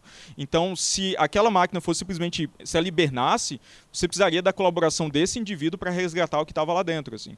Então, a, a apreensão desse dispositivo foi feita nos Estados Unidos quando ele estava operando transações nessa rede de, de, venda de drogas numa biblioteca, eles distraíram o, o, o operador e roubaram o notebook dele enquanto o notebook estava aberto. Se alguém fechasse a tampa daquele notebook, toda a evidência agora estaria, entre aspas, perdida ou dependeria da colaboração dele para funcionar. Assim. Então esse é um tipo de falha humana de operação que pode ser usado para é, você conseguir interceptar ou recuperar informações em dispositivos que têm encriptação forte. E elas deveriam continuar sendo usadas, eu não tenho absolutamente nenhum obstáculo contra, desde que você não interfira com o projeto desses mecanismos. Assim como os aliados não interferiram, eles nem tinham controle sobre isso, com o projeto do, do Enigma propriamente dito. Assim. Ah, então, mas observem que a gente não deveria usar esse exemplo como exemplo para criminalizar a encriptação, porque nazistas utilizam encriptação. Os aliados usaram encriptação a guerra inteira, a gente não sabe que cifras eram aquelas, porque eles venceram a guerra. A gente só descobre a criptografia de quem perde a guerra. Então ela fica completamente documentada na literatura, todos os seus erros e falhas de projeto, quando é o caso, as suas falhas de operação. Blockchain é uma questão um tanto ortogonal aqui, porque block, blockchains têm uma, um objetivo diferente de confidencialidade, tipicamente. Né? Então, blockchain, que muito se fala, implementada nas moedas como Bitcoin e afins, elas constroem um registro distribuído de eventos, que é verificável. Então, blockchain é uma tecnologia de transparência, uma tecnologia útil, por exemplo, para o governo publicar de forma verificável todas as suas transações de certa forma. Muitas pessoas falam do mercado imobiliário, de licenças ambientais e afins, ah, porque não se presume nenhum sigilo para essas informações. É claro que o mecanismo fundamental pode ser usado para outras aplicações, então a gente tem algumas outras técnicas criptográficas que utilizam blockchain para outros serviços. Tem uma técnica muito curiosa, ou um serviço muito curioso agora chamado Zcash, que é uma moeda como o Bitcoin, só que realmente anônima. O Bitcoin não é uma moeda anônima, você responde por todas as transações na rede Bitcoin por um, endereço, é basicamente uma informação calculada a partir do seu par de chaves. Na medida que há uma ligação, ou que se conhece a ligação entre o usuário e o endereço naquela rede, você rastreia todas as transações feitas para aquele usuário ao longo do tempo. Foi exatamente assim que investigaram o Silk Road, porque eles conseguiram ver quanto de dinheiro esse cara, esse operador conseguiu movimentar ao longo do tempo. O Zcash é uma técnica interessante porque você consegue fazer transações em que origem e destino da transação financeira são confidenciais e a quantidade de dinheiro, de, de moeda transferida também. E também depende de uma blockchain para ser implementado. Então, observem que por mais que a gente fale de ah, ah, como a encriptação do WhatsApp interfere com investigações, tem uma série de outros serviços emergentes que vão impor dificuldades ainda maiores à investigação se o aparato investigativo não se atualizar e entender e conseguir fazer investigações, apesar da presença de encriptação, a longo prazo essa é uma batalha perdida. Assim. Então, eu continuo achando que cidadãos devem ter acesso à encriptação forte, até porque criminosos sempre vão ter. Nosso debate aqui é se a sociedade vai ter acesso à encriptação tão forte quanto aquela acessível por criminosos. Porque ela vai se difundir, isso é inevitável. Obrigado. É, é, antes de responder a pergunta que diretamente foi feita, queria fazer só uma observação em relação é, à primeira questão, é, que é a seguinte: para que a gente perceba justamente é, a dificuldade do dilema que está aqui envolvido, é, a parte da Europa que após a guerra foi submetida a regimes totalitários e opressivos que não caracterizavam aquela Europa livre, é, submeteu boa parte da sua população às maiores quantidades de intromissão, de vigilância e de abuso, justamente é, é, violando comunicações e, e, e, espaços de inviolabilidade domiciliar, por meio de técnicas de escuta e grampeamento é, massivamente disponíveis às autoridades que talvez não tivessem tido é, o êxito que tiveram se é, modalidades de comunicação segura estivessem disponíveis. Então, é, os contextos são sempre muito complexos nessas situações. Em relação à sua pergunta, agradeço muito porque ela me permite esclarecer é, o argumento, né? A pessoa que vem para um debate sobre o WhatsApp chega aqui vê alguém falando de telégrafo pode achar que desceu no andar errado do prédio, é, mas eu, eu é, na minha na minha visão o argumento faz sentido. Eu vou tentar explicá-lo melhor. quando a Constituição distinguiu os, os diferentes tipos de comunicação e submeteu uns e não outros a possibilidade de interceptação, me parece que é relevante a gente tentar entender por que, que ela fez a distinção entre aquelas formas que seriam suscetíveis de interceptação e aquelas que não seriam, embora a interceptação fosse faticamente possível. É faticamente possível interceptar cartas, é faticamente impossível interceptar comunica comunicação telegráfica, já era possível àquela altura e ainda assim o Constituinte optou por não permiti-lo. As características que me parecem relevantes envolvem é, dois binômios. Um é a instantaneidade da comunicação, outro é a perenização da mensagem trocada em algum modo físico. O telefone é instantâneo e não pereniza a mensagem, certo? A comunicação telefônica só é possível ser conhecida enquanto as pessoas estão falando. Desligou o telefone, quem ouviu, ouviu. Quem não ouviu, não ouve mais. A comunicação é, por carta é passível de ser conhecida, né? Para além do trânsito da carta nos correios, porque eu sou capaz de identificar é, vasculhar a carta na ponta receptora da mensagem. A pessoa pode guardar uma cópia da carta quando recebeu, e havia uma prática antiga, quando as pessoas mandavam cartas, não sei quem já fez pesquisa em arquivo, de o emissor da carta guardar cópia carbonada. Né? Então, mesmo era possível conhecer a mensagem na ponta é, receptora, é, e às vezes, a depender do quanto a pessoa julgasse importante a correspondência que ela enviava, na ponta emissora. É, o WhatsApp, assim como o telégrafo, é instantâneo, na medida em que a mensagem transita instantaneamente, mas ele deixa vestígios na ponta receptora e na ponta emissora. Né?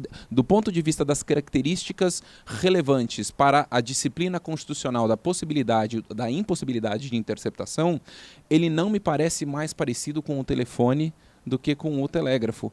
E aí, né, como dizia o, o finado Hart, a dificuldade do direito é que as normas são feitas, elas são né, é, positivadas e a gente tem que depois aplicá-las em situações futuras que não eram conhecidas quando elas foram feitas. Né? E a analogia é, embora isso possa parecer contraintuitivo, em razão da característica relevante do vestígio físico perenizado na ponta é, emissora e na ponta receptora, me parece ser menos com a telefonia do que com o telégrafo. Ah, mas eu posso apagar a mensagem do WhatsApp. Eu também posso rasgar a carta que eu recebi. Já era possível rasgar a carta na Constituição de 88, né? evidentemente, e ainda assim fez-se a opção por não permitir a interceptação no trânsito dos Correios, que seria possível faticamente é possível, seria possível que assim se fizesse, mas a Constituição não permitiu. Né? Esse é o sentido da minha, da minha analogia. Por isso, né, a, a, a possibilidade de é, mecanismos alternativos à interceptação da mensagem. Eu posso apreender o aparelho na ponta emissora ou na ponta receptora. Eu posso infiltrar é, um agente de comunicação, eu posso é, pedir para pe a pessoa que tenha recebido a mensagem, ou, né, no contexto de uma colaboração, negociar que ela me mostre as mensagens recebidas. Há diversos outros modos de produção desta mesma prova que não exigem a vulnerabilização essencial inerente ao sistema é, que impacta todas as pessoas. Bom, gente, mais alguém? Mais alguma pergunta? Pessoal do... Ah.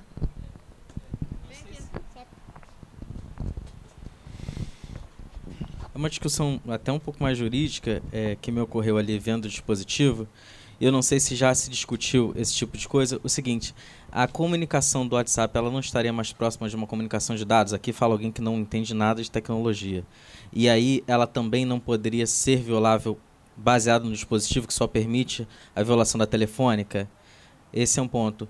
O outro é, ainda que a gente faça é uma interpretação autêntica do, do, do, texto constitucional que se chegou depois das discussões, não se pode dizer que talvez uh, haja meios, é, é, aí a questão da proporcionalidade, meios mais onerosos uh, uh, que, que a própria quebra do WhatsApp, não sei, uma busca e apreensão, e aí poderia se permitir sob a ótica da proporcionalidade? Eu só estou tentando problematizar, Entendi. eu também concordo com o seu argumento. Entendi.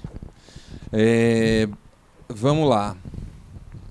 Quanto ao primeiro ponto é, da, da, comunicação de dados, é, eu insisto na minha leitura de que é, o dispositivo constitucional isola é, a, é, comunicação telefônica como aquela modalidade de comunicação que é passível de interceptação. É, outras modalidades de comunicação, né, a exemplo do, é, da comunicação por e-mail, é, são construídas de tal modo que a perenização da mensagem é quase inerente à forma de comunicação, e aí a gente não estaria entrando no caminho entre a emissão e a é, recepção da mensagem, de forma que a gente não estaria tecnicamente falando de interceptação, pelo menos não da maneira como é, juridicamente a gente costuma interpretar o termo. No que diz respeito à questão da é, proporcionalidade, a busca e apreensão deve a busca e apreensão é uma medida relativamente interventiva que deve ser avaliada na sua pertinência e no seu cabimento diante das circunstâncias do caso concreto. O fato de que a busca e apreensão seja um modo de produção de prova alternativo à vulnerabilização do sistema é, que impactaria inerentemente todas as pessoas usuárias do WhatsApp, não significa que a gente possa baixar o sarrafo para verificar a pertinência e a adequação de buscas e apreensões nos casos concretos em que elas fossem determinadas. Né? É, eu, eu, não, eu não enxergo esta a, a, oposição nesses termos. A busca e apreensão pode ser é, indevidamente é, determinada, é, independentemente de haver ou não é, vulnerabilização ou possibilidade de vulnerabilização ao sistema de comunicação segura do WhatsApp. Fica. Só fazer uma lembrança aqui também. Ah, telefones continuam sendo usados para cometer crimes. A Lava Jato oferece fartas evidências disso, assim. Ah, e também a gente está discutindo sempre sobre o WhatsApp, aplicativos de troca de mensagens, mas você pode utilizar um telefone encriptado também. Então me pergunto como esses dispositivos se aplicariam na medida que uma empresa deve ser livre para fornecer um telefone encriptado para qualquer que seja o fim, como tecnologia neutra, utilizando as mesmas técnicas que o, um, o WhatsApp ou aplicativos de troca de mensagens utilizam. Assim. Então Está fora do debate, mas é relevante. É. Um dia as pessoas roubavam banco a cavalo, xerifes andavam a cavalo, alguém inventou um carro. E deve ter sido fantástico o primeiro roubo a banco de carro com todo mundo correndo atrás de você a cavalo. Né? É, enfim, nem por isso carros são é, coisas inerentemente criminais. Alguém um dia inventou blindagem para fins. Né? Perfeitamente nobres e, e, ela foi empregada para segurar é, é, fins ilícitos, inventaram um avião para fins fantásticos e um dia, né? As pessoas fizeram coisas de errado com o avião. É, cadeado, fechadura, cofre, né? Cofres que destroem o seu interior quando alguém tenta violá-los, né? Enfim, é, é, todas essas as dificuldades é, forenses né, e de investigação são é, mudadas a todo instante, é, mas o banimento a, a priori é, não me parece ser algo adequado, que, que é algo que eu insisto, essa era a motivação da minha, da minha do meu primeiro slide, talvez sem ter a, a, a, a perfeita dimensão disso, pode até ser uma decorrência de uma certa interpretação de um certo tipo de decisão que o Supremo vem a dar nesses casos. Né? O problema me parece ser muito mais sensível do que é, a situação específica do bloqueio do WhatsApp. Acho que a apresentação do Diego deixou isso claro. Eu só perguntando, complementando o que você falou, é uma pessoa que não entende nada de, de, de criptografia de programação. Mas a gente não corre mais, rico, mais risco tendo outras pessoas tentando é, descriptografar ou burlar nossas mensagens do que se o próprio sistema tivesse um mecanismo de programável de que, por ordem judicial, ter acesso àquilo, a gente não corre mais risco com terceiros tentando entrar no sistema? Posso responder essa pergunta rapidamente no seguinte ponto. Na medida que a gente encontra uma vulnerabilidade que pode ser usada por um terceiro, a gente corrige essa vulnerabilidade. Quando ela é inserida por projeto para servir um interesse distinto, a gente não consegue, não consegue eliminá-la do projeto e isso distorce completamente as propriedades de segurança, como eu argumentei. Então, vulnerabilidade a gente corrige. Vulnerabilidade de projeto, ela existe lá e fica lá por décadas e décadas porque você precisa manter compatibilidade. Então, tudo isso é muito sensível. Aliás, desculpa, talvez você possa até falar disso, né? Uma, uma vez a gente teve uma, uma a gente estava tendo uma outra interação e eu utilizei a palavra hacker, querendo fazer menção a pessoas, né? É, que fazem coisas erradas. E o Diego falou: não, calma lá, né? Hacker tem até um componente em algumas circunstâncias que ficou um pouco cool porque são pessoas que ajudam, não é isso? É, a gente na área técnica a gente utiliza esse termo apenas para quem tem alta habilidade técnica. Não importa para que fins ele, ele que fins ele cumpre, assim, né? Então essa figura do hacker de, de sobretudo, ou de, sei lá, com chifrinhos de, de demônio, ou que tem que usar um casaco e operar no escuro, né? Hackers sempre usam computadores no escuro, assim. É. Então, o, o, essa é uma, é uma construção né, da mídia e da cultura popular que, que a gente não utiliza na área técnica. A gente chama isso alguém de hacker quando a gente quer reconhecer as habilidades técnicas de alguém, assim. Então, uh, eu gosto mais de usar atacante, criminoso, é um termo menos carregado, assim, é. para alguém que tem fins contrários pessoas, ao projeto do sistema. E essas pessoas às vezes ajudam, ajudam a identificar né, falhas e. É... Hoje tem um mercado de compra de vulnerabilidades, Isso. por exemplo. Então hoje você encontra uma vulnerabilidade num sistema, dependendo do sistema. Uh, legal, porém nem tanto. A gente já vai, já, já vai entrar nessa, nessa dimensão. Assim. É, mas você pode encontrar uma vulnerabilidade, você tem uma série de opções. Você pode ofertá-la para o fabricante do equipamento e aí ele te remunera com a quantia módica de dinheiro e corrige essa vulnerabilidade, ou você pode vender essa vulnerabilidade no mercado negro para o governo do Sudão, por exemplo, que vai pagar uma fortuna porque o governo do Sudão tem interesse em usar essa vulnerabilidade para atacar os ativistas que lutam contra o governo do Sudão. Observa que a vulnerabilidade no WhatsApp, inserida ou não, que opera no Brasil é a mesma do WhatsApp que opera no Sudão. Então essas, não existe uma limitação, uma barreira física, uma fronteira física entre essas coisas. Assim. Então, uma discussão ética que acontece muito na minha área é eu sou um pesquisador de segurança. É ético eu vender uma vulnerabilidade que eu descobri para não talvez diretamente para o governo do Sudão, uh, mas para um terceiro que pode revender essa vulnerabilidade fora do meu controle. Existe um mercado inteiro, existem empresas dedicadas a comprar vulnerabilidades para revendê-las e um dos maiores compradores de vulnerabilidades no mundo é o governo americano. Eles têm um orçamento bilionário na agência de inteligência americana para comprar informações sobre vulnerabilidade de sistema. Então, a internet já é insegura como ela está, a gente não deveria trabalhá-la para torná-la ainda mais segura, insegura, adicionando vulnerabilidades de projeto. Assim. É, essa é uma tese central. Mais uma pergunta. Eu ia até. Bom, eu faz, fazer só um comentário, que a gente está tendo essa super discussão, nem entrou ainda no Marco Civil, né? Então, a gente, em tese, nem precisaria estar. Tá, é, essa discussão pode se ficar restrita à questão no âmbito constitucional, né? E, e aí, é por isso que eu vou provocar depois para o CAF falar alguma. Uma, é, adicionar esse componente aqui do Marco Civil, mas mais uma pergunta aqui. É, o Diego falou um pouco da, da possibilidade de criar é, um espelho de mensagens, né, com autorização do aplicativo.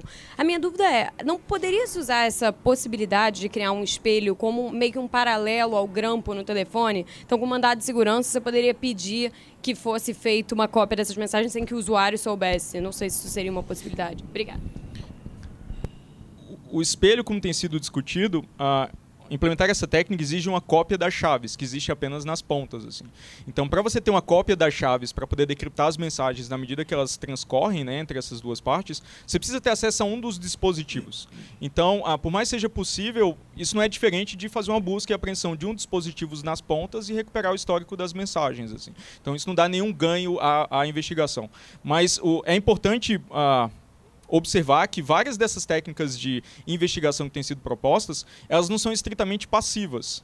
Na medida que você tem uma cópia do material de chaves obtida de alguma forma num terceiro dispositivo, esse terceiro dispositivo agora pode enviar mensagens personificando uma das partes comunicantes. Então, me parece, eu não sou um jurista, né, longe disso, mas me parece que ah, essa possibilidade fragiliza o valor de prova também de mensagens, porque agora está confiando que a autoridade de investigação está apenas capturando mensagens. Então, mesmo que você siga o caminho absolutamente perturbador de interferir com técnicas criptográficas ou substituir chaves de um certo usuário no servidor do WhatsApp para interceptar mensagens antes que elas cheguem no seu destino, isso dá o mesmo poder de, de, se introduzir mensagens distintas no canal de comunicação, que abre um precedente perigoso. É como o poder de censura, né? Você dá o poder de censura para o Estado, ele pode exercê-lo da forma que ele ah, quiser, e isso é bem difícil de controlar. Assim.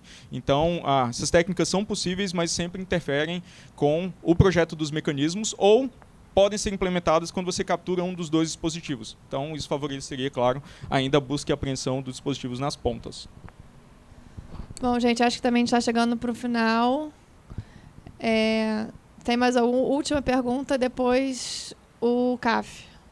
Tem mais uma última ali. Não, você, depois dele, você fala.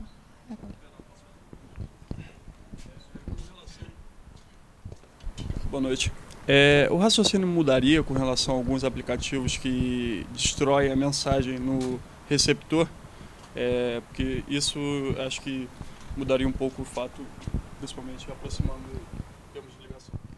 Na minha opinião, sim, porque é, é, você teria, é, para todos os fins práticos, a característica da instantaneidade. É, ainda assim, na minha opinião, isso não é, resolve o problema de saber o quanto é, lícito e é, inerente ao âmbito da livre possibilidade de desenvolvimento de projetos, você construir mecanismos de é, comunicação que sejam inerentemente seguros mesmo nessas situações. Né? O fato de que alguém possa é, guardar coisas terríveis dentro de um cofre é, e que este cofre tenha mecanismos altamente seguros que destruam o seu conteúdo, não deveria limitar a nossa capacidade de, capacidade de produzir os cofres mais seguros que a gente puder produzir. Né? É, não me parece que isso seja. É, é, que haja uma proibição constitucional de você é, empreender neste nível. Do ponto de vista técnico, implementar a funcionalidade de apagar mensagens pode tornar o sistema mais seguro se isso for corretamente implementado. Se não for corretamente implementado, se tiver algum problema na forma como esse mecanismo foi implementado, isso ainda permite investigações, né? porque quando você apaga uma mensagem, isso não quer dizer que a cópia armazenada na, na memória interna do dispositivo de fato não vai conter resquícios dessa mensagem. Muitas vezes apagar uma mensagem é apenas apagar a ligação ou índice onde aquela mensagem aparece evidente. assim. Então é claro que o sistema que de fato apaga aquela mensagem, talvez escrevendo lixo aleatório 10 vezes em cima dela para garantir que o último bit que lá estava foi embora, é um sistema mais seguro que sistemas que não fazem isso. Mas ah, na medida que essas técnicas são implementadas, dependendo como elas forem implementadas, isso atrapalha ou não com esforços de investigação. Então vai depender muito de como a técnica é implementada. Caf, agora para finalizar. Não, para já muito rapidinho. É, Gente, só duas perguntas bem rápidas, é, até para a gente não estender muito é, o horário aqui do nosso evento. Mas agradecendo a Diego e Rafael pela, pela, pela, por esse debate tão rico sobre esse tema tão complexo. É, duas perguntinhas rápidas. A primeira é um argumento que a gente ouve sempre é a ideia de que o WhatsApp não é um serviço público essencial. Então, na medida em que você, por algum motivo, bloqueia a aplicação, as pessoas encontram substitutos. E aí, enfim, você escolhe o aplicativo que seria aquele da vez para o qual as pessoas migrariam. Eu imagino que pela abordagem que o professor Diego fez, toda a questão de obrigar a empresa a sabotar a sua própria aplicação. Mas queria ouvir vocês um pouquinho mais sobre essa noção dessa eventual confusão que se faz muito entre, às vezes, bloqueio de internet e bloqueio de aplicações. E em que medida isso pretensamente poderia suavizar até a ideia para muitos de um eventual bloqueio. Você vai ficar sem uma aplicação específica, mas você tem acesso a outras que você poderia utilizar. Não me parece que seja um bom argumento, mas queria ouvir um pouco vocês sobre esse tema. E o segundo, o tema do Marco Civil. Já que o Marco Civil obriga a, a guarda de dados para provedores de aplicação né, pelo prazo de seis meses, né, no, no artigo, no artigo 15. É, esse foi um dispositivo muito criticado à época, mas que apareceu no final da, da, do debate sobre o marco civil, até como uma resposta a algumas situações de, de ilícitos envolvendo o uso de redes sociais. E aí se entendeu que essa era uma resposta que poderia ser uma resposta adequada embora muito criticado pelo fato de ter a retenção de dados, queria ouvir um pouquinho mais de vocês sobre a, o uso de metadados para finalidades investigativas e em que medida isso pode ser um argumento que evite a medida drástica de bloqueio, backdoor ou de alguma ou de alguma medida mais mais severa sobre a implementação de criptografia em si. Então são essas duas perguntinhas. É, bom, acho que é, sobre a questão dos metadados, o Diego mesmo já havia, né, na palestra dele, brevemente mencionado que é, a indisponibilidade é, do teor integral e literal das comunicações é, não significa que nada haja que esteja suscetível às autoridades sem a ameaça do constrangimento do uh, bloqueio.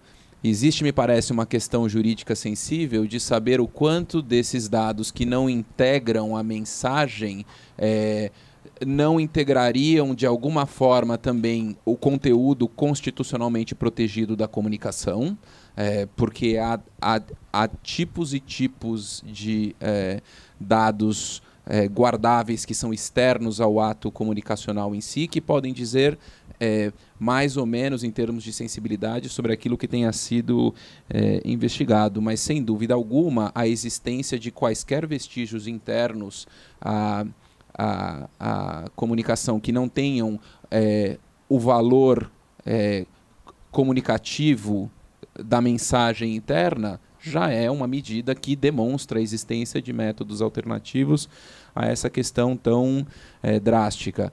Do ponto de vista é, do acesso à, à, à internet ou marco civil, é, enfim, né? O, você é muito mais versado no marco civil do que eu, mas na minha interpretação, é, na minha interpretação, digamos assim, de quem não é um, um especialista no marco civil, o espírito do marco civil me parece ser muito mais o de potencialização e de garantia do acesso à internet do que é, a, a, permissão quase furtiva de é, um bloqueio desmedido e com esse impacto que além de tudo, e esse me parece ser um ponto muito relevante, justamente pelas características que você aponta da disponibilidade de é, é, alternativas à comunicação naquela naquela daqueles mesmos moldes, é, dificilmente teria o impacto que se imagina que a possibilidade é, indiscriminada de acesso ao conteúdo de é, comunicação terá. A impressão que eu tenho é que as autoridades de, né, de law enforcement, de aplicação da lei, Ministério Público, Polícia Federal, trabalham com um cenário em que, uma vez que seja permitido, uma vez que a empresa seja forçada a esse tipo de é, constrangimento, de espelhamento, de backdoor, de né, dar o conteúdo, que as pessoas continuarão fazendo comunicações criminosas do mesmo modo como elas hoje fazem, falando, puxa, foi bom, né? Enquanto durou, a partir de agora a gente vai ser descoberto, como se alguém olhasse a casca de banana e falar, lá vou eu escorregar ali, né? As pessoas vão desenvolver outros modos e é, a mim parece que nós só é, vulnerabilizaremos é, o acesso dos usuários comuns, como eu, né? É, o que me parece frontalmente frontalmente contrário ao, ao espírito do Marco Civil, que justamente quer tanto proteger a privacidade dos seus usuários. Isso é uma marca importante do, da lei. Eu sigo o Rafael completamente no, na resposta da primeira pergunta. Eu não sou um jurista né, para argumentar sobre se é uma infraestrutura de, uh, pública ou não. Né? Eu observo, claro, que até o Estado utiliza WhatsApp similares para se comunicar com a população de diversas formas, a própria justiça, como já foi citado aqui. Mas esse argumento é bem curioso porque ele, ele entra em contradição consigo próprio. Né? Se você supõe que o bloqueio de aplicativos ah, vai mover os usuários para concorrentes que utilizam encriptação ou não, é também perfeitamente plausível que mova os criminosos, introduzir, martelar um backdoor em um desses aplicativos, só empurra os criminosos para esses outros aplicativos. Isso se, isso se isso já não aconteceu na medida que a gente está discutindo o tema e que há uma audiência pública com certa visibilidade no próprio na alta na, na Suprema Corte do país assim. Então martelar a introdução de um backdoor na jurisdição do Brasil para qualquer aplicação de encriptação forte é fácil. Difícil é convencer o criminoso a usar o backdoor. Isso é realmente difícil, assim, porque ele tem fartas outras opções. Hoje mesmo, elas nem precisariam ser desenvolvidas. Um exemplo muito clássico é o Signal, que implementa o protocolo utilizado pelo WhatsApp, inteiramente de código aberto. O servidor também é de código aberto. Qualquer um de vocês pode montar um servidor paralelo ao oficial para se comunicar com o seu círculo de seu círculo social, seu grafo social na forma que você quiser, sem possibilidade de interferência da justiça, porque não há um operador, nesse caso, né, declarado, denominado com CNPJ que pode ser acionado diretamente. Sobre uh, o Marco Civil, eu entendi que eu entendo, né, que o Marco Civil já oferece qualquer compromisso que a gente poderia ter entre privacidade e, e possibilidade de investigação, na medida que ele determina a coleta uh, obrigatória de registro de conexão Ainda eu acho que está por se definir exatamente a que escopo isso vai, se são apenas endereços de camada de rede ou destinatários e emissores de mensagens no WhatsApp seriam metadados passíveis de coleta obrigatória. Eu não, eu não tenho. Eu acho que isso não está completamente determinado. Mas na medida que você pode usar esses metadados, você consegue traçar pelo menos o grafo social de um dos suspeitos de investigação e aí implementar a busca e apreensão, talvez, de dispositivos desses outros sujeitos. Assim. Então, ele cria essa possibilidade. Do ponto de vista técnico, a a retenção obrigatória de dados é, de certa forma, infeliz, porque ela obriga ou ela torna criminalizada o, o projeto de sistemas que são mais seguros por não coletarem metadados. Então a gente tem uma área enorme de pesquisa e também que está passível de produção de, de produtos, né, que uh, se dedica a projetar sistemas que minimizam a coleta de metadados, exatamente porque metadados revelam muito mais sobre nós às vezes, até do que o próprio conteúdo das mensagens. Não é à toa que o WhatsApp foi comprado pelo Facebook, não é à toa que o Facebook oferece hoje essa ligação entre os dois aplicativos, porque tem talvez uma oferta farta de metadados que pode ser usados para o modelo de negócio da empresa. Assim.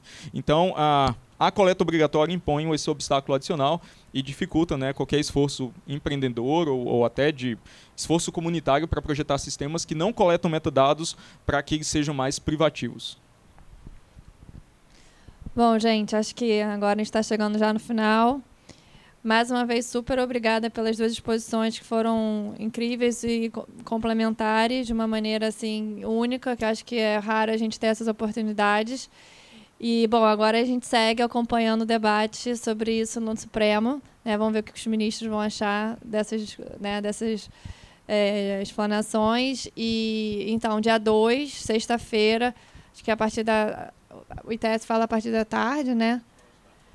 Mas começa às nove da manhã, vai ter o dia todo, até porque são mais de 20 especialistas e entidades falando.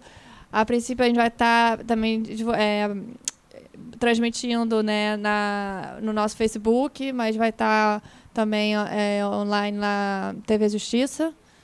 E também tem o nosso amigos que eu comentei. Que, então, enfim, mas a gente fica mais um pouquinho aqui para conversar informalmente. Quem quiser ficar e vocês estiverem aqui, se tiverem, não tiverem hora para ir embora, a gente agradece. Então, mais uma vez, super obrigada. E, e é isso. Obrigado.